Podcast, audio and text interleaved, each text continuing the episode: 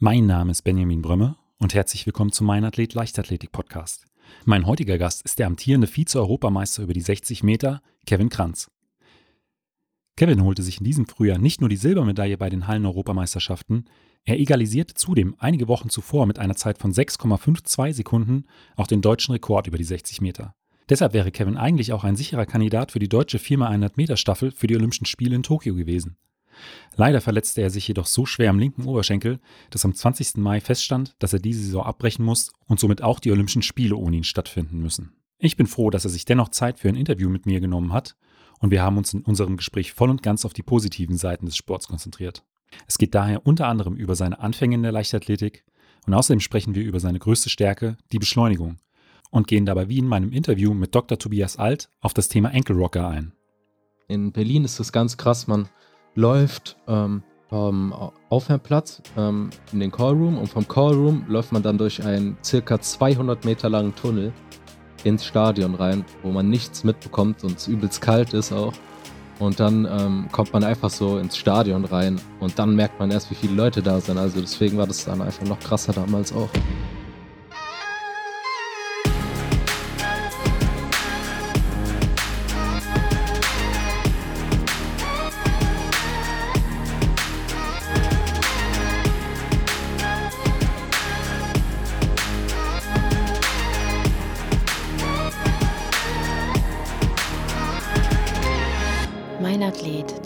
Leichtathletik-Podcast aus Frankfurt am Main. Herzlich willkommen, Kevin. Hi. Kevin, meine erste Frage ist eigentlich immer, ähm, wie bist du zur Leichtathletik gekommen? Ich gespielt damals und ähm, mein Trainer meinte zu mir, du bist ja schon hier der Schnellste, probier doch mal Leichtathletik aus, vielleicht ist es was für dich. Ähm, auf, welche, auf welcher ähm, Position hast du damals im Fußball gespielt?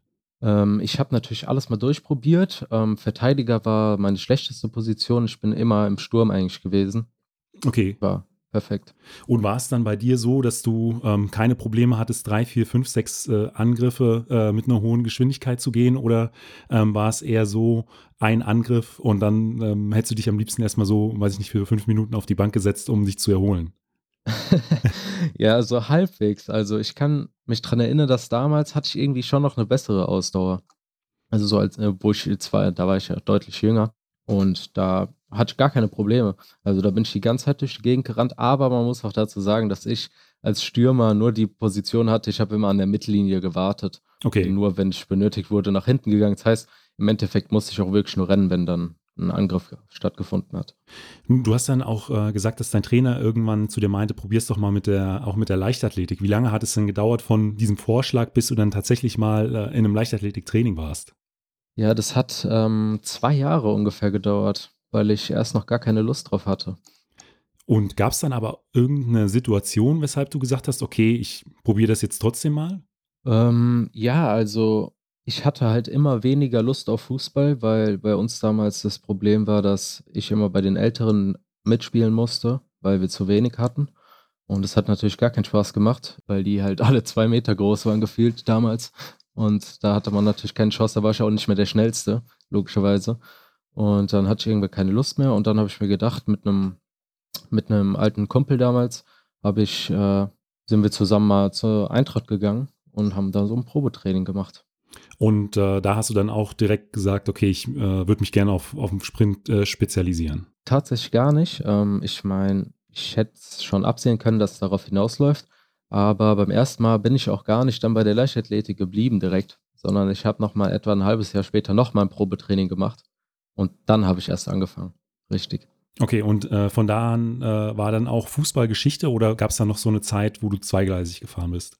Ähm, ich glaube tatsächlich, dass ich dann Fußball aufgehört habe. Ja, also ich war eh selten da und dann bin ich einfach gar nicht mehr hingegangen.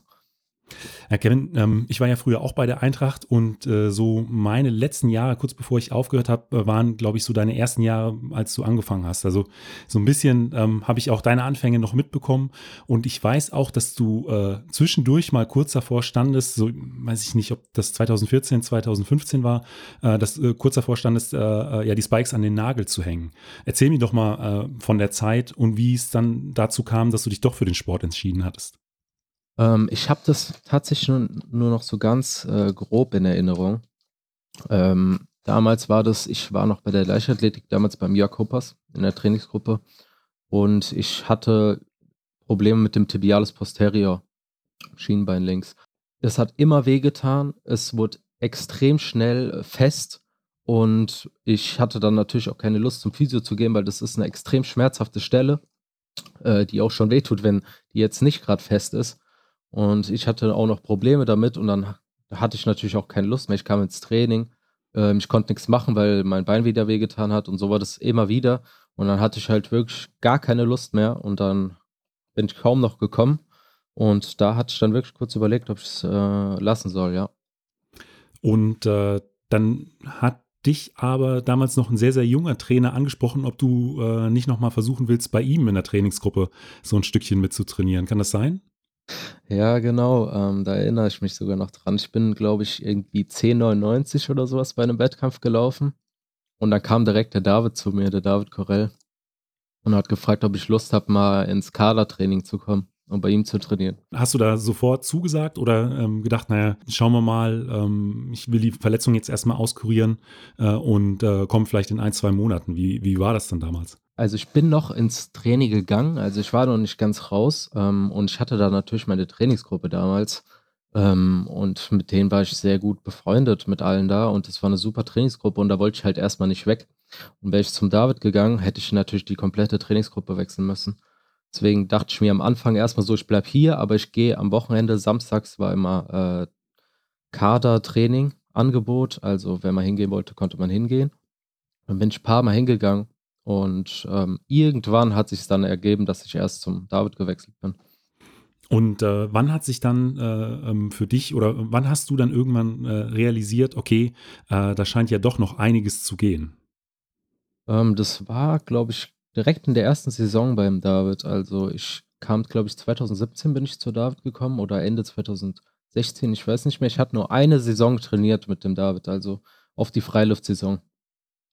Und dann habe ich direkt meine Bestzeit von dieser 10,99, die äh, es damals, glaube ich, war, oder 10,75, ich weiß es gar nicht mehr, direkt auf 10,59 in einer Saison runter Wahnsinn. gemacht. Ähm, ja.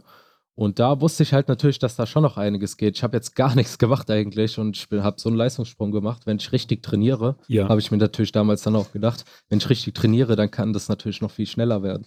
Aber was habt ihr damals umgestellt? Weil ich meine, es ist ja schon ein ordentlicher Sprung von, von 10,75 oder von 10,99 auf äh, eine 50er Zeit. Ähm, ja, das war einfach der Umsprung von unspezifischen Training zu spezifischen Training, sage ich mal. Ich habe beim bei der Eintracht damals in der Trainingsgruppe trainiert, da waren Weitspringer, da waren Sprinter, da waren aber Langläufer, da waren aber auch Hürdenläufer. Und wir haben alle zusammen trainiert und dann kann man natürlich kein perfektes Training für einen Sprinter haben, weil ich alles mit drin habe. Auch viele Sachen, die ich überhaupt nicht benötige. Und als ich dann zum David gegangen bin, der sich ja natürlich voll auf den Sprint konzentriert hat und ich wirklich auch viermal oder wie oft waren damals, viermal die Woche wirklich spezifisches Sprinttraining gemacht habe. Ich glaube, das war der der große Unterschied, ja. Und dann, ja, kann ich mir vorstellen, dass dann äh, nach so einer Saison, äh, glaube ich, die Motivation dann auch so ein Stück weit wieder zurück ist. Ja, die war auf jeden Fall dann wieder zurück, weil dann hat es mir natürlich auch wieder Spaß gemacht. Ich konnte wieder trainieren. Das war ja damals ein ganz simples Ding. Ich hatte immer tibiales posterior Probleme und dann haben wir beim David einfach angefangen, komplett alle Sprünge wegzulassen. Wir haben gar keine Sprünge mehr gemacht. Und dann hatte ich keine Probleme mehr. Und machst du, machst du heute wieder Sprünge oder hast du das komplett aus deinem äh, Trainingsplan rausgeschmissen seitdem? Ich mache tatsächlich fast gar keine Sprünge. Sehr, sehr selten. Okay. Dann äh, kommen wir jetzt auch schon zu äh, ja, deiner aktuellen Trainingsgruppe. Du trainierst ja auch heute noch beim, äh, beim David Corell, äh, so viel weiß ich, aber ähm, wer ist denn noch so bei dir mit äh, ja, im, im Trainingsteam? Ja, also am meisten trainiere ich tatsächlich mit der Lisa ähm, weil wir immer zusammen dann morgens eine Trainingsgruppe bilden, weil der David muss das ja immer aufteilen, während den, äh, wegen den Hygiene, ähm, wegen dem Hygienekonzept am Bundesstützpunkt. Und ähm, dann habe ich noch den Michael Pohl, kennt man natürlich auch hier, Elias Gör, ähm, Lara Torno, Tonja Dellert ist noch bei uns. Ähm, sorry, wenn ich jetzt irgendjemand vergessen habe. Ähm, der Robby Welch ist jetzt auch wieder bei uns. Ja. Ähm, ja, also wir haben eine echt äh, super Trainingsgruppe, muss man schon sagen. Genau, und du hast gesagt, du trainierst mo momentan morgens meistens mit Lisa, also äh, mit Lisa Meyer.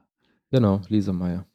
Ähm, und würdest du sagen, ich meine, das ist eine super starke Trainingsgruppe. Ähm, zu äh, ja, Elias Gör muss man nicht sagen, Michael Pohl auch nicht. Ähm, würdest du sagen, dass äh, so eine starke Konkurrenz innerhalb von einem Team auch äh, wichtig für, für die Weiterentwicklung ist? Äh, zum einen, weiß ich nicht, zur Motivation im Training und vielleicht auch um ja ein bisschen entspannter dann auch in Wettkämpfe zu gehen, weil ähm, ich kenne Michael Pohl auch noch äh, so ein bisschen. Ähm, der ist ja auch ein absoluter Wettkampftyp, auch äh, außerhalb von Wettkämpfen. Also ich könnte mir vorstellen, dass da auch im Training das eine oder andere Mal zur Sache geht.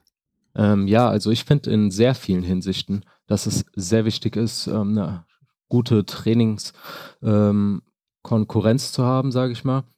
Ähm, zum Beispiel in der Hinsicht, dass es sehr wichtig ist für mich persönlich, ich denke mal, aber das wird bei den meisten auch so sein, Starts gegen andere Leute im Training zu machen, nimmt einem einfach diese Wettkampfnervosität ein bisschen raus. Also wenn man immer mit Konkurrenz ähm, Starts macht und sich daran gewöhnt, dass hier jemand neben einem ist, der auch reagiert und man dann sich auch konzentrieren muss, das, äh, das macht einen großen Unterschied. Das sieht man vielleicht bei, ich ähm, kann jetzt hier keine Namen nennen, aber es gibt Leute, wo, du, wo man halt merkt, dass sie im Wettkampf wirklich dem Druckgefühl. Und sowas ähm, kann man halt beheben, meiner Meinung nach, dadurch, dass man im Training halt sehr oft Starts gegen andere Leute auch macht. Es darf dann natürlich niemand sein, der deutlich langsamer ist. Das macht dann natürlich wenig Sinn, sondern ja. es sollte ziemlich ausgeglichen sein. Dann ist das schon mal sehr wichtig. Ähm, ja, insgesamt einfach ähm, die Chance zu haben, auch nicht alles alleine machen zu müssen. Also bei mir ist es zum Beispiel so, wenn ich Tempoläufe alleine mache, Natürlich gebe ich nicht so viel, wie wenn jetzt neben mir der Michael auch alles ja. gibt und auch versucht zu gewinnen, aber ich auch versuche zu gewinnen. Dann ist es halt schon immer noch mal äh, anders. Deswegen finde ich das alles eigentlich richtig gut in meiner Trainingsgruppe und ich glaube, das ist äh, auch sehr wichtiger Bestandteil von einer Trainingsgruppe, dass man halt seine Konkurrenz hat, mit der man arbeiten kann.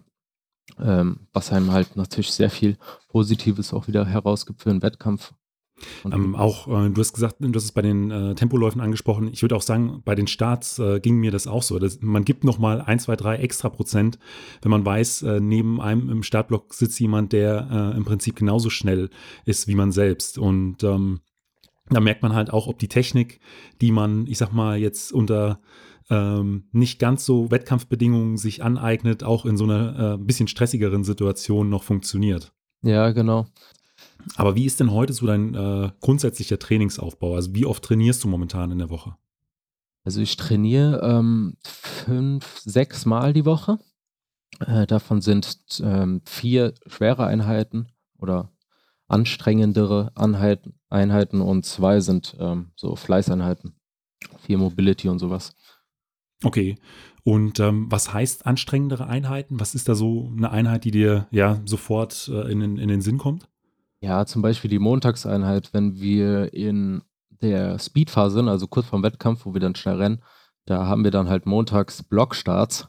Ähm, schon einige hintereinander und danach noch Krafttraining. sowas ist für mich dann halt schon eine ziemlich anstrengende Einheit. Das merke ich dann schon. Im Gegensatz zu so einer Dienstagseinheit, was jetzt so eine Fleißeinheit ist, wovon ich gesprochen hatte, das geht in eineinhalb Stunden und es ist nicht besonders anstrengend. Ja. Ja. In der, äh, in der Montagseinheit im Krafttraining, was sind denn da so typische äh, ähm, Übungen, die ihr da macht? Insgesamt werden bei uns sehr viele Ausfallschritte gemacht. Ausfallschritte, Donkey Kicks, Trapper. Ich denke mal, das ist so ziemlich alles identisch. Bei den meisten Sprint-Trainingsgruppen, ähm, muss ich sagen, ist mir auch aufgefallen, dass sehr viele die gleichen Übungen machen. Was ich jetzt zum Beispiel persönlich gar nicht mache, ist sind Kniebeugen. Das sehe ich schon sehr oft, aber ich mache ähm, statt den Kniebeugen mache ich Ausfallschritte. Auch ja. ähnlich wie Michael Pohl. Ja, genau. Der Michael, der ist ähm, der Meister des Kraft, äh, Krafttrainings, der macht eigentlich fast nur Ausfallschritte. Der hat, glaube ich, nur zwei Übungen. Die zweite ist äh, neben, äh, neben den äh, Ausfallschritten bei ihm?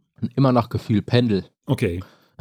Und bei dir, was würdest du sagen, ist so deine äh, ja, Lieblingskraftübung, ähm, äh, wenn, wenn, ihr da in, im Kraftraum seid?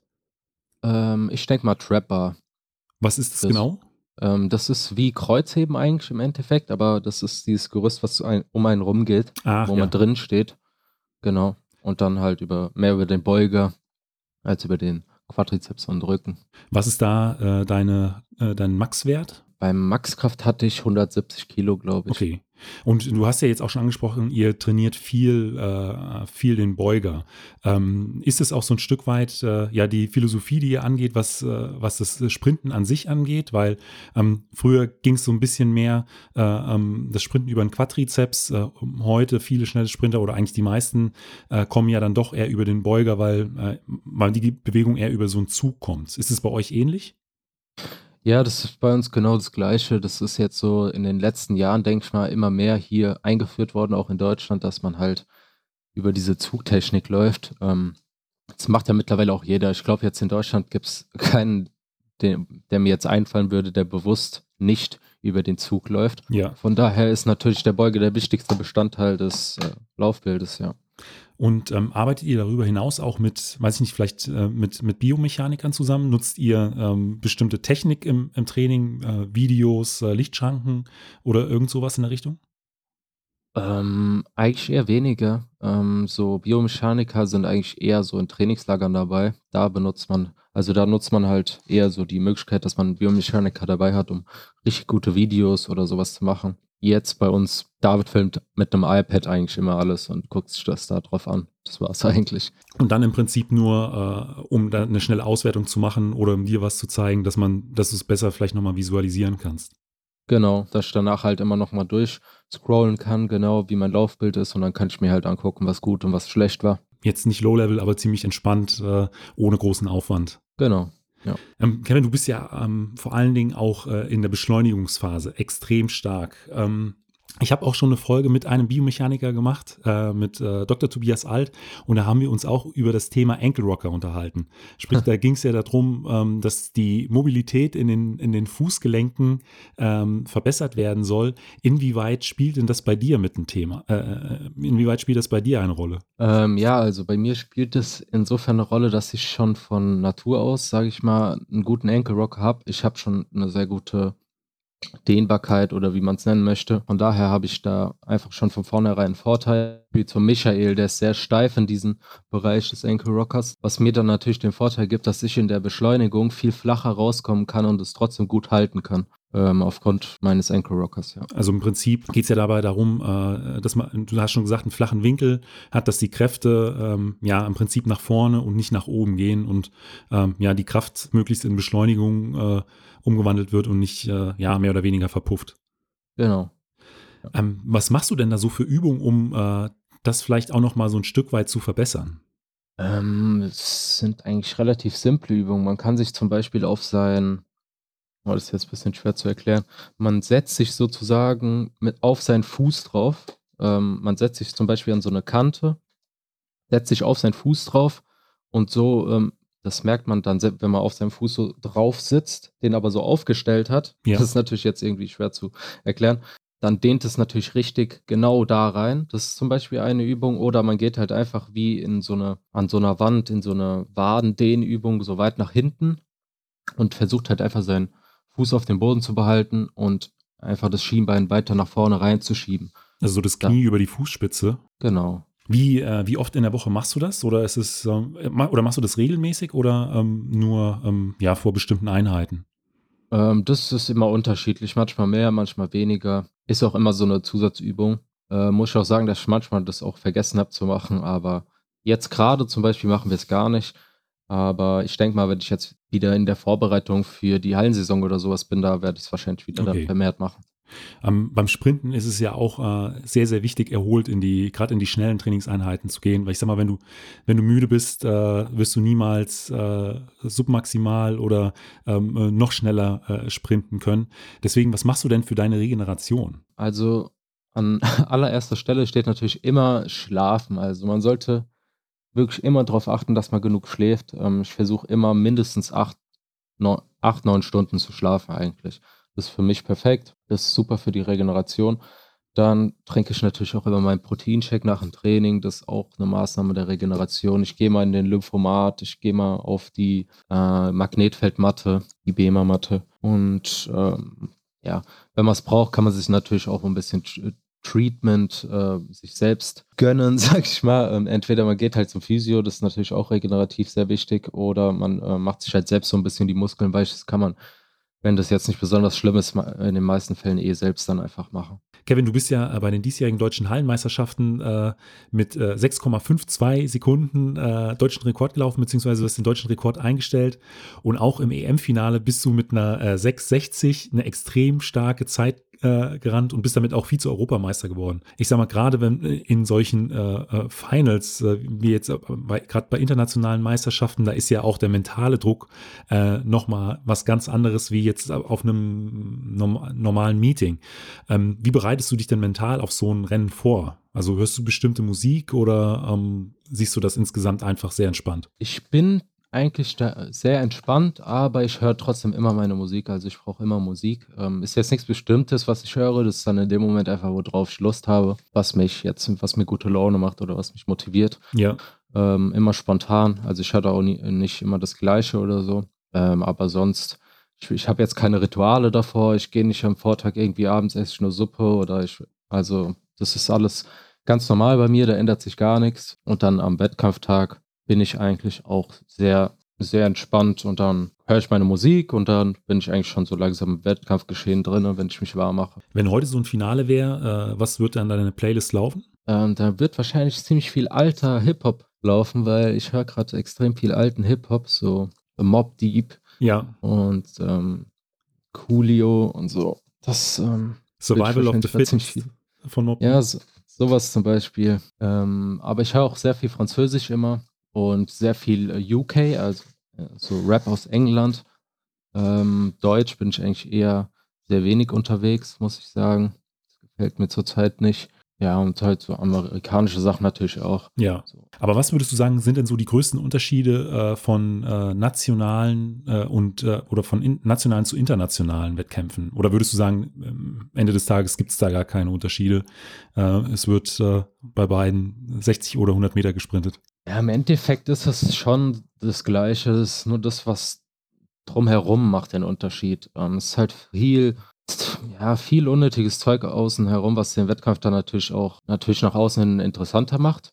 Aber jetzt auch für Sportler zum Beispiel zieht es es einfach nur unnötig in die Länge. Also ich verstehe jetzt zum Beispiel in, äh, wo war es jetzt, Torun in der, äh, bei der Hallen-EM, da saßen wir ewig lang rum im Callroom. Da mussten wir einmal durch das gefühlt komplette Stadion laufen bis zum Startblock. Und ähm, dann mussten wir noch vorgestellt werden. Das ähm, dauert mir alles irgendwie immer viel zu lang. Ich bin, wenn ich im Callroom bin, bin ich ready jetzt zu rennen. Dann ist ja. mir auch egal, ob es international, national ist. Ähm, und dann habe ich halt einfach keine Lust, noch 15 Minuten mir Gedanken äh, zu machen, dass ich gleich laufe, anstatt dass ich jetzt einfach laufen kann. Also das war dann nach dem äh, Verlassen des Callrooms bis zum Start auch noch mal eine Viertelstunde? Ja, ungefähr. Also im Finale auf jeden Fall, weil ähm, wir mussten erstmal das halbe Stadion laufen, wie gesagt. Dann mussten wir, bevor wir eingelaufen sind, warten, weil so eine Kamera auf uns gefilmt hat. Da mussten wir alle einzeln reinlaufen, um vorgestellt zu werden und dann noch den Startblock einstellen und dann noch so, das hat ewig lang gedauert. Also vor allen Dingen hat, ist man ja auch schon ab Callroom meistens ausgezogen. Ja, ja. Und dann ist es natürlich auch nicht cool, wenn man dann so lange rumsteht, weil man, die, äh, die Muskeln werden halt auch kalt. Von daher ähm, finde ich es eigentlich immer besser, wenn man seine Sachen bis zu unmittelbar vom Start anlassen kann. Aber man hatte dann schon nochmal die Möglichkeit, äh, als man dann im Innenraum war, einen Probestart zu machen oder ging es dann im Prinzip äh, unmittelbar los, nachdem man den Block eingestellt hat? Nee, das war, das war ganz entspannt, weil wir wurden erst mal reingelassen, dann konnten wir unseren Block einstellen, dann konnten wir ein paar Probestarts machen und dann mussten wir nochmal zurück rein. Ja. Und dann wurde erst diese Einzelvorstellung gemacht und dann okay. musste man halt, wenn man halt auf Bahn ähm, 1 war, musste man halt voll lang warten, bis alle und dann halt reingekommen sind nacheinander, logischerweise. Aber ab da ging es eigentlich dann relativ schnell. Wie ist es eigentlich bei dir ähm, äh, in, in, in solchen Rennen? Äh, woraus ziehst du deine Motivation? Also geht es dir eher darum, eine möglichst schnelle Zeit zu laufen? Also sprich, was jetzt der äh, deutsche Rekord ist natürlich äh, immer so was, Inter äh, was Interessantes, was man dann wahrscheinlich vor Augen hat. Oder ähm, ist es eher, dass du gegen deine Gegner gewinnen willst? Ähm, das ist auch immer ähm, abhängig vom Wettkampf, wo ich jetzt gerade bin. Auf Deutschen zum Beispiel in der Halle, da war ich natürlich nur auf die Zeit aus im Endeffekt, weil ich halt im Vorfeld, im Vorlauf halt schon gezeigt habe, wie locker ich da eine 6,55 laufen kann. Dann habe ich mir natürlich gedacht, wenn ich jetzt hier eine 6,55 ganz locker gelaufen bin, wieso sollte ich keine 52 laufen können? Und Ja. dann war ich natürlich der Zeit hinterher. Aber wenn ich jetzt zum Beispiel bei so einer Hallen-EM bin, dann habe ich natürlich im Hinterkopf, ich würde jetzt schon gern nochmal so eine krasse Zeit laufen. Aber im Endeffekt ist die Platzierung da doch wichtiger. Und ich meine, 660 darüber hätte ich mich auf jeden Fall nicht gefreut, normalerweise über die Zeit. Aber in dem Moment, weil ich Zweiter geworden bin und der erste Platz so weit von mir entfernt war, dass es auch jetzt nicht war, so, oh, hey, hätte ich mal das und das besser gemacht, dann wäre ich Erster geworden, sondern es ein klares Ding war, Ja. äh, dann, dann war es auch wieder gut. Der ähm, äh, Gewinner über die 60 bei äh, der Hallen-Europameisterschaften ähm, ist ja jetzt auch eine 9,95, glaube ich, gelaufen. Einen italienischen, äh, neuen italienischen Rekord habe ich gesehen.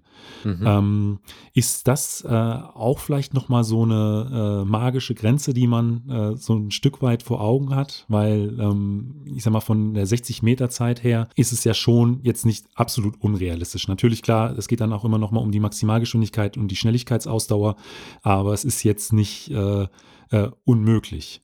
Ja, also ich glaube, die 10 ist bei den meisten Leuten so das oberste Ziel erstmal. Ähm, die 10 zu knacken, das wäre natürlich so schon eigentlich mein oberstes Ziel, muss ich sagen. Das ist, da steht eigentlich nichts davor, wenn ich ehrlich bin. Also würdest du auch sagen, also äh, unter 10 Sekunden ist, weiß ich nicht, vielleicht äh, äh, sogar noch ein größerer Anreiz als ähm, Olympia-Halbfinale, Olympiafinale? Ähm, oder äh, gibt es dann noch mal Sachen, die dich dann noch ein Stück weit mehr reizen würden? Ja, also ähm, ich finde, es ist dann irgendwie schon was anderes. Also ähm, ich finde, wenn ich jetzt natürlich im Olympia-Halbfinale oder im Finale stehen würde, es wäre natürlich auch extrem, extrem krass. Aber in dem Moment ist es halt noch mal ein bisschen krasser, diese 10 Sekunden Ja. geknackt zu haben, weil du halt der Erste bist, der das geknackt hat, theoretisch. Eine Frage, die ich jedem Kurzsprinter und jeder Kurzsprinterin immer noch mal stelle, ist, ähm, wie stellst du deinen Startblock ein? Also machst du das einfach mit äh, den Füßen, den Händen oder hast du immer ein Maßband äh, dabei und äh, misst es auf den Zentimeter genau aus? Ich muss das auf den Zentimeter genau Ja. ausmessen. Ja. Was ist deine Einstellung? Hast du sie im Kopf oder ist es, hast du es markiert? Boah, ich, ähm, ich glaube irgendwie hm, 49, 85 oder Okay, so. Ja. Und äh, ja, so ging es mir auch. Ich, bei mir war es auch immer wichtig, dass das wirklich auf den Zentimeter oder sogar Millimeter genau äh, eingestellt ist und auch richtig ausgerichtet in der Mitte, Ja. in der Mitte der Bahn. Es muss perfekt sein, Ja. weil ich merke das auch sofort, wenn es ein Zentimeter auch nur ist. Ich merke das sofort, dass Ja. irgendwas nicht stimmt an meiner Startposition. Deswegen muss das alles perfekt sein. Ja, ich glaube, so geht es äh, vielen Sprintern. Dann äh, komme ich jetzt schon zu den fünf Fragen, die ich jedem meiner Gäste stelle. Und da ist die erste, was war denn bisher dein größter Wettkampf? Also es muss nicht der erfolgreichste gewesen sein. Ja, also an sich sollte es eigentlich die Staffel-WM gewesen sein in Japan. Aber ich habe das gar nicht als krassen Wettkampf wahrgenommen, weil es damals für mich irgendwie, es war ein ganz komische, komisches Gefühl, weil ich war im Stadion und das Stadion war so riesig, dass es halt, auch wenn viele Leute da waren, komplett leer aussah. Und ich stand da wirklich und dachte mir so, ja, gar kein, gar kein Wettkampfdruck vorhanden. Ähm, ich stehe jetzt hier und mache jetzt mein Training. So habe ich mich da gefühlt. Deswegen, ähm, von daher kann ich das leider nicht als meinen größten Wettkampf zählen, weil das halt, weil da halt überhaupt keine Aufregung dabei war. Ja.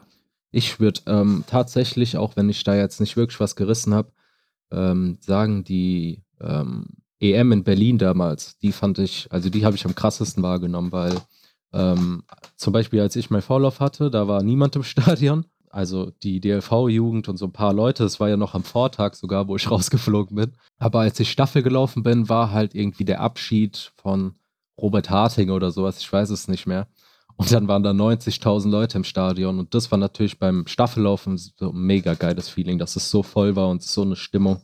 Deswegen, das ist, glaube ich, immer noch mein größter Wettkampf. Hat man das schon auf dem Aufwärmplatz mitbekommen oder war das dann wirklich so, äh, ihr seid ins Stadion reingekommen und ähm, ja, das hat einen so ein Stück weit dann auch überrollt?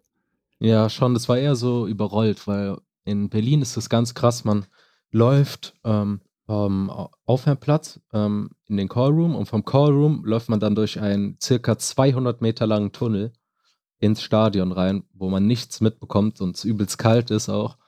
Und dann ähm, kommt man einfach so ins Stadion rein und dann merkt man erst, wie viele Leute da sind. Also deswegen war das dann einfach noch krasser damals auch. Also auch schon vielleicht so ein Stück weit ein Vorgeschmack auf äh, die EM äh, in München in, im nächsten Jahr, wo es ja dann auch wieder, glaube ich, eine, eine recht coole Kulisse geben wird.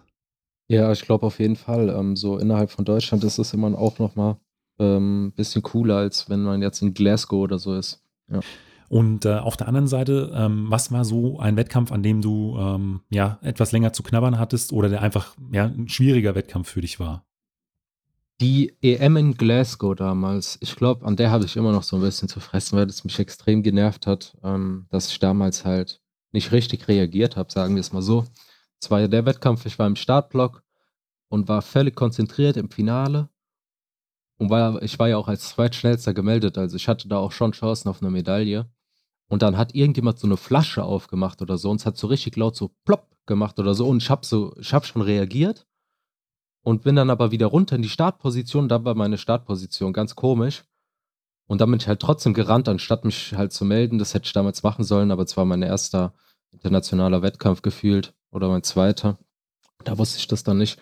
Und dann bin ich halt so komisch rausgekommen, so ein bisschen gestolpert und dann habe ich auch bei 40 Meter aufgehört zu laufen, weil es gar keinen Sinn mehr gemacht hat. Ich wäre eh Achter geworden und ja, das, so, das habe ich mir im, Nach im Nachhinein dann natürlich gedacht. Hättest du mal die Hand gehoben, dann hättest du ein normales Finale gehabt, dann hättest du vielleicht auch eine Medaille holen können. Aber es ist auch so ein Stück weit äh, eine Erfahrung, die man dann mitnimmt. Ähm, ich glaube, beim nächsten Mal äh, würdest du dann wahrscheinlich einfach die Hand heben. Ja, genau. Also es ist ja jetzt, ich bereue es nicht. Natürlich, ich bereue es nicht, aber jetzt weiß ich es natürlich. Man lernt ja aus seinen Fehlern. Genau. Ähm, dann wieder zurück im Training. Was sind denn so äh, Trainingsinhalte, auf die du dich ganz besonders freust? Ich bin ein Typ, dem Training eigentlich insgesamt ziemlich wenig Spaß macht, tatsächlich. Aber wenn mir was Spaß macht, dann ist es ähm, Beschleunigung, also so Starts. Und dann wahrscheinlich auch gegen äh, deine äh, Teammitglieder.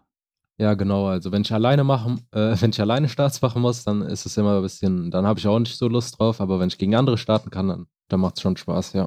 Und auf, der andere, und auf der anderen Seite, was ist so ein Trainingsinhalt, auf den du überhaupt keinen Bock hast, aber weißt, okay, das gehört einfach mit dazu? Da gibt es so einige Sachen, die ich jetzt aufzählen könnte. Dann so die Top 3. die Top 3 ist zum Beispiel so ein paar Krafttrainingsübungen, die ich überhaupt nicht leiden kann. Zum Beispiel steht bei mir Reverse Hyper ganz oben auf der Liste. Das ist diese Übung, wo man mit der Hüfte aufliegt und die Beine hinten so eingespannt sind, sodass man halt den kompletten Beuger belasten kann ja. oder den unteren Rücken. Und das ist eine meiner Hassübungen schon immer, muss ich sagen. Dann, zweiter Platz ist Kugelschocken. Rückwärts schocken und sowas. Das ja. kann ich auch gar nicht ab. Und auf Platz drei sind Wickets, 100 Prozent. Also so kleine Hürden, wo wir so Frequenzzeug machen, sowas. Das, das ist auf jeden Fall das Schlimmste. Wie, äh, wie oft steht das auf dem Plan? Ähm, das steht nicht so oft auf dem Plan zum Glück. Das ist auch nur immer am Anfang der Vorbereitung so ein bisschen über die ähm, Wickets zu machen. Ja. Ähm, Schocken haben wir irgendwann tatsächlich, weil ich mich immer aufgeregt habe, haben wir, es rausgenommen aus dem Plan. Und ich mache jetzt Kettlebell Swing, also einfach mit so einer Kettlebell theoretisch die gleiche Bewegung. Das ist für mich persönlich besser, weil ich die auch besser auf den Beuger kriege und so. Die haben wir einfach ersetzt. Und Reverse Hyper, ja, die ist halt immer leider in meiner Vorbereitung drin, da komme ich leider nicht drum rum. Und die ähm, magst du nicht, weil die so anstrengend ist äh, von der Kraft her oder weil der Puls da so hoch geht oder einfach weil die, ja, weiß ich nicht, langweilig ist? Ja, also die ist extrem anstrengend. Also die Übung, die soll ja, die geht ja zum größten Teil eigentlich auf den Beuger und auf den unteren Rücken. So auf den Part, der halt in dem Fall dann schwächer ist, da merkt man es halt mehr. Und bei mir brennt der untere Rücken immer. Der brennt einfach so nach drei Wiederholungen und ich habe keine Lust mehr. Und es ist jedes Mal schlimmer als beim letzten Mal, ich weiß nicht. Und wir machen das ja auch teilweise mit Abbinden.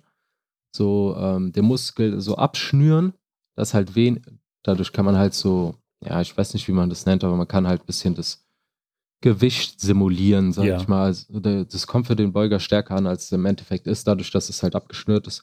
Und da fühlen sich meine Beine nach einem Durchgang an, als ob die jetzt absterben. Also ich habe kein Gefühl mehr gefühlt in den Beinen. Und es, das ist einfach so unangenehm. Und das machen wir immer bei Reverse Hyper. Deswegen habe ich diese Übung auch immer im Kopf, weil die mir überhaupt keinen okay. Spaß macht. Dann kommen wir jetzt aber zur letzten Frage. Und die ist immer: Was würdest du jüngeren Athletinnen, Athleten oder deinem jüngeren Ich mit auf den Weg geben wollen? Ja, wahrscheinlich ein bisschen früher richtig Leichtathletik zu machen. Und nicht so halbwegs, so halbherzig. So ein bisschen hier, ein bisschen da. Sondern einfach, ähm, ich hätte ich von Anfang an vielleicht direkt angefangen, Sprints äh, spezifisch zu trainieren, dann wäre ich jetzt vielleicht auch schon weiter. Kevin, vielen Dank für dieses Interview. Gerne. Das war's auch schon wieder mit der Folge. Ich habe euch in die Shownotes Links zum Thema Ankle Rocker sowie meine Interviews mit Dr. Tobias Alt gepackt. Kevin, dir wünsche ich weiterhin gute Besserung. Vielen Dank und bis zum nächsten Mal.